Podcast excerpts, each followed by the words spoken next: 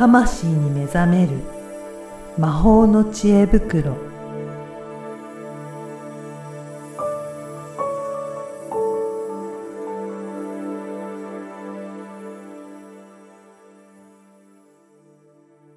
こんにちは、小ラボの岡田です。こんにちは。リアルスピリチュアリスト橋本由美です。ゆみさん、今回もよろしくお願いします。よろしくお願いします。はい。前回、前々回と、あの、事故のお話からいろいろ話が展開しましたが、はい今回はどういったテーマでしょうか？はい。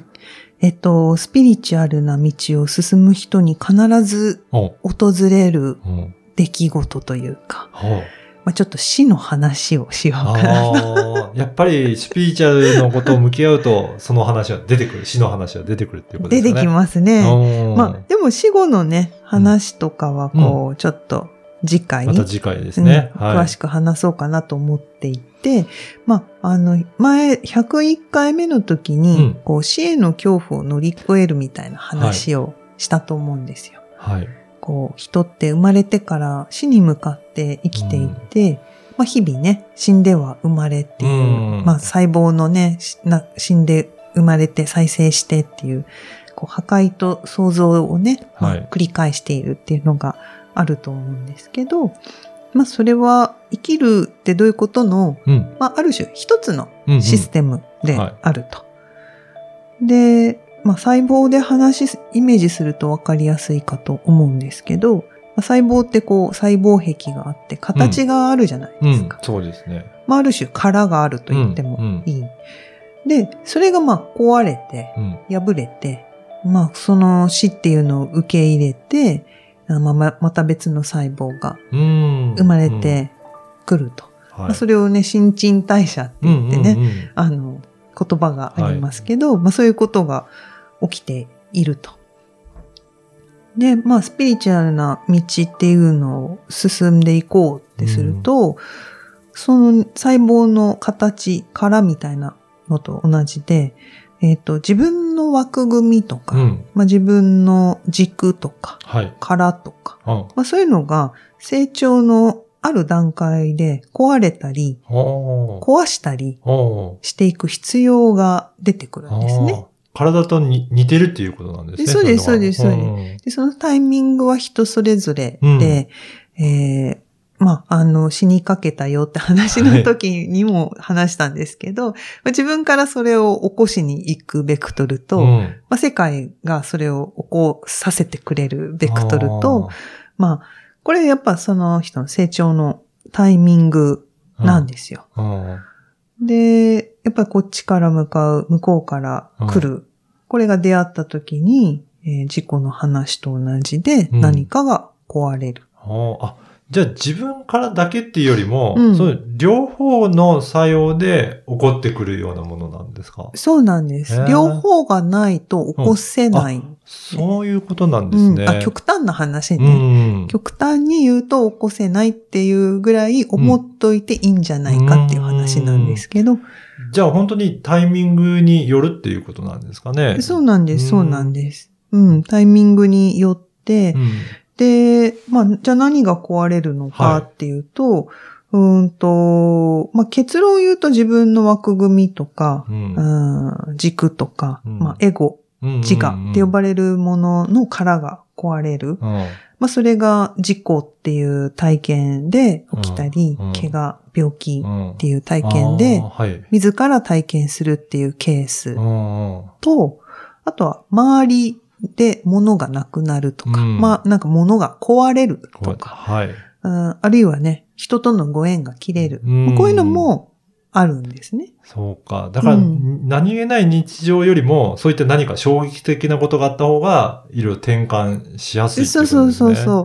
うんなんかこう、お役目を終えるっていう言い方をよく物とかだと。はい。まあ細胞もそうですよね。そうですね。細胞それぞれの寿命っていうのが、うんみんな違っていて、うんうんで、肌はね、1ヶ月だけど、うん。はい。骨は6ヶ月とか、まああるじゃないですか。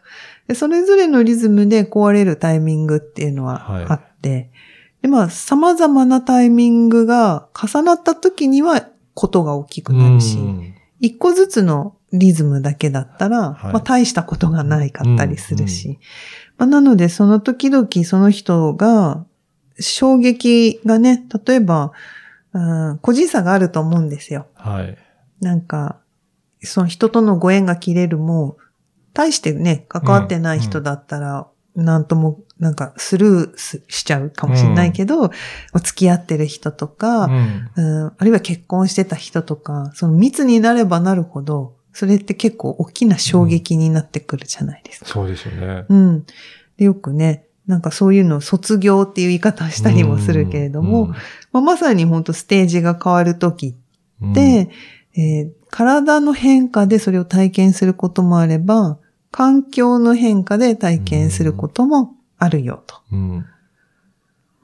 で、まあその、スピリチュアルなことっていうのが今日ちょっとテーマにあるので、よくね、修行する感じってあるんですよね。はいまあ、その修行がね、したくないって人もいるんだけど、うんまあ、やっぱり突き詰めていくと、瞑想いっぱいしたりとか、うん呼吸法したりとか、はい。まあある種なんかその自分の枠組み、限界を超えるうん。何かにチャレンジする。まあそれ修行じゃなくてもいいんですよ。うんうんあの自分の中で今までだったら選択しなかった何かを選択することによってうん恐怖を乗り越えるとか、うーん自我を乗り越えるとかう、んまあ、そういうね、自分を壊すっていう作業が起きるわけなんですよね。はい。まあ、それ過去の今までの人たちは何年、十年も瞑想し続けるとか、んまあそういうことによってやってたわけなんですけど、結局それっていうのは、うんと、こっちから行くベクトルだけでは、はい。うん壊れないんですうよ。ん。だから、いくら自分で努力して頑張っていっても、その方向だけだと、ぶつ、ぶつからないというか。そうそうそう、ずっと、ずっと進むだけみたいななうね。うん、そこにやっぱり壁が起きて初めてぶつから、ぶつかることができて自分の余分なものが壊れたうんり手放すっていう体験につながる。うんまあ痛みが伴うことの方が多いんですけど、やはい。っぱそれはこう向こうから来る。あー特に、まあこれはあの養成講座の人たちに教えるような話にちょっと踏み込んじゃうんですけど、あの、まあ向こうっていうのは世界っていう言い方でもいいし、グレートスピリットとかうん神様って言ってもいいし、私がよく言うのはマスター存在。はい。特にあの、生きていないマスターの人たち。うんもう、うーんと、サポーター側として肉体を持ってない存在っていうのがいて、うんで、その存在たちが、まあそれを総称してスピリットでもいいんですけど、うん。そのマスター的なスピリット存在たちが、こっちに来てくれないと、はい。その次のステージっていうのに上上がれないというか、、その存在が引き上げてくれるタイミングってあって、引き上げてもらうにはこっちから行かなきゃいけないっていう。でそこが噛み合った時に次のステージに上がる。現実的に変わる。そうなんですね。うんななんか、今の話だと本当に前回、前々回お話しされたうん。事故の話とやっぱりなんか近いお話の感じで、向こうから来るとこっちから行くのがぶつかって起こるっていうのと、うん。だから、なんか仕組みとしては似たような感じなんですか？そうそうそうです、そうです。地震もそうでしょなんかプレートが、プレートの下に入り込んで、で、弾けて、揺れて、、上のものは壊れたりなんだりして。新しいね、土地というか形を作って、で、常にそれは動いて、動いている。はい。止まらずに動いている。はあ、なるほど。だから、それ、それ、そうや、えっ、と、その、よくね、次元上昇とか、うんうん波動上昇とか、あーシフトとか、はいなんかそういう単語がスピリチュアル業界では結構聞くんですけど、これをイメージとか、うんエネルギーでやろうってしてるのは、うんこれ絶対片手落ちなんですよね。で、やっぱそこを現実的にことが起きるっていうのは、やっぱ向こう側の協力なしにはは起き得なくて、うん。それが、あの、私がリアルスピリチュアルリストって言っている部分にもちょっと一部つながってくるんですけど、やはい。っぱイメージは現実になるんだけど、うん。イメージでことが起きていないっていうのは、これはやっぱ幻想というか、うん夢物語、ファンタジーなスピリチュアルっていうふうに私は考えていて、はい。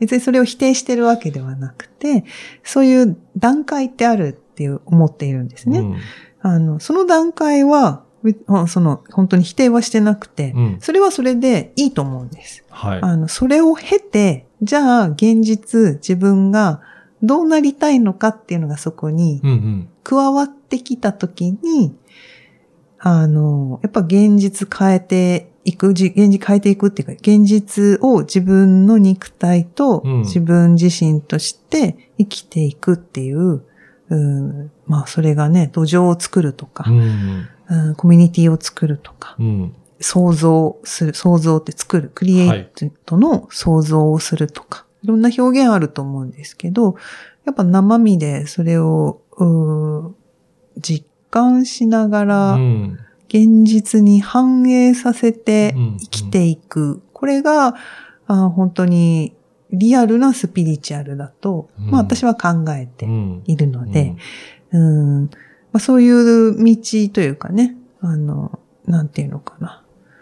進むみたいな話になるとなんか修行みたいにはい思う人がいるんですけど、うん全然そういうこっちゃなくって、うんうん本当にただ自分を、の純度をどんだけ上げていきたいかっていう、そこだけ、はい。うんこの体で使えてない能力、機能がいっぱいあるのうん。で、それをどれだけ発揮して、最後死んでいくかみたいな、あ まあそこにね、共感してくださる方がいたら、まあなんか一緒にね、あの、それぞれの道なんだけど、あの、スピリチュアルな道っていうのを、まあ、探求というか、楽しく歩んでいきましょうよ、みたいなので講座をやってるんですけーどね。そうなんですね。うんだからスピリチュアルの道の探求の仕方もやっぱりそういった理解をしながらやっていくと、なんか進んでいった時にも着実になんか進んでいけるんだなっていう感じしますね。うん。うんやっぱり無理やりそれを起こそうとすると、はい。あの、本当に死んじゃう可能お性あるんでね。ー これまあね、ね死んじゃったら終わっちゃいな、ね終わっちゃうから、はい。こうね、死なずに次につなげて、い行きたいですよね。そうですよね。うんそのためにね、いろいろ探求さされてたと思うので、ううん。ね、やっぱり、こう、芸能人の方でも、うんビートたけしさんはいはが、ね、昔大きな事故で、はい。まあ今もね、後遺症というか、はい。体が大変そうですけど、でもそこを皮切りうん。に、すごい世界的なうんうん。いろんな賞とかを取って、そうですよね。うん。うん。やっぱ本当に生まれ変わってるって表現がぴったりだし、今までのたけしさんっていう人生が本当うん。終わって、うん。なんか、なんか抜けてう、んな、なんかもうその人らしさというか、はい。もうその人しかいないっていう唯一に本当にうんななっていって、それをこう私たちに生き方を見せてくれてる。それがまあ私のな言う表現なんですけど、あなんかね、そういう表、生きるっていう表現っていうのが、私個人的には、それ、そういう生き方をしたーくて。うんうん じゃあ今回の事故もなんか大きくそう、変わった。なんかね、なんも、なんもね、変わってないですけど。いえいえでもそれだけの衝撃はすごいあったので。ねえ、そう、多分、まあ、なので、なんかね、こう、変わるタイミングだなっていうのも、そういうことですね。そう、準備ができ、うんて。ある種できていて、はいはいまあ、怖いけど、うん、だから、うん一方的なあれじゃなくて、やっぱり両方噛み合って、それでできていくものだっていうことですね。うそうそう、だから突然起こるよりも、うんうん。やっぱり、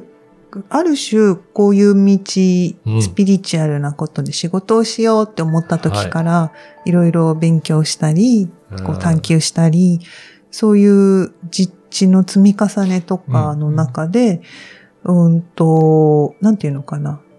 そんなに大事じゃなく、はい。それを楽に乗り越えていくうんっていう、ことですねまあ、ある種準備ができていた、はい。知識もあって、うん。サポーターもいて、物理的なね、サプリとかそういうのも駆使でき、もそうそうそう、魔法のツールが揃っていて。ああ、そういう時期になったから、うん、ね。いよいよいよいよ。変わっていく時になったって。